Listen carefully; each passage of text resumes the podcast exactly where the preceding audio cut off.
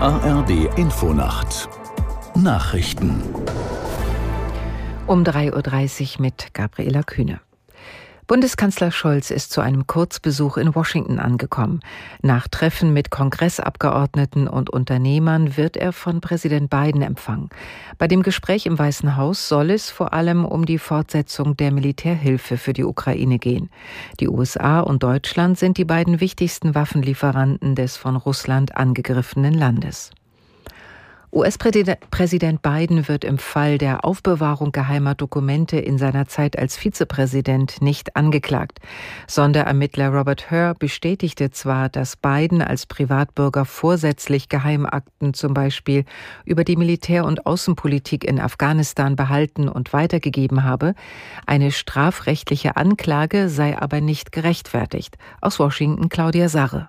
Allerdings übte Robert Hur in seinem Abschlussbericht heftige Kritik an Bidens Umgang mit den Regierungsakten und stellte seinen geistigen Zustand in Frage.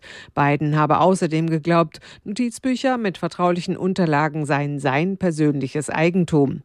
Ende 2022 waren geheime Dokumente aus Bidens Zeit als Senator und Vizepräsident in privaten Büroräumen in Washington, aber auch im Privathaus Bidens in Wilmington, Delaware entdeckt worden. Die Asylreform der EU hat eine weitere Hürde genommen. Die Mitgliedstaaten stimmten dem Paket zu. Jetzt ist das Parlament als letzte Instanz am Zuge.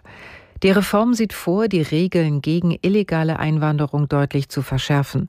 Asylverfahren sollen möglichst an den Außengrenzen durchgeführt werden. Bewerber aus Ländern, die als relativ sicher gelten, sollen bis zu zwölf Wochen unter haftähnlichen Bedingungen in Lagern untergebracht werden können. Nach Protesten hat die Leitung der Berlinale mehrere zur Eröffnungsgala eingeladene AfD-Politiker wieder ausgeladen. Wie die Festivalleitung mitteilte, wurden die AfD-Politiker darüber informiert, dass sie auf der Berlinale nicht willkommen sind. Aus Berlin Tim Kogge.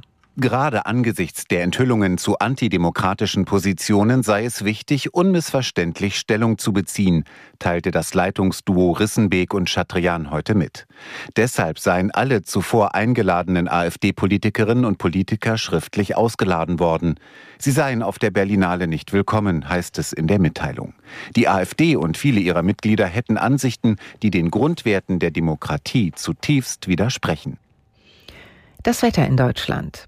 Tagsüber im Norden und Nordosten Schneeregen oder Schnee, sonst Regen, Höchstwerte 2 Grad an der Ostsee bis 14 Grad am Rhein.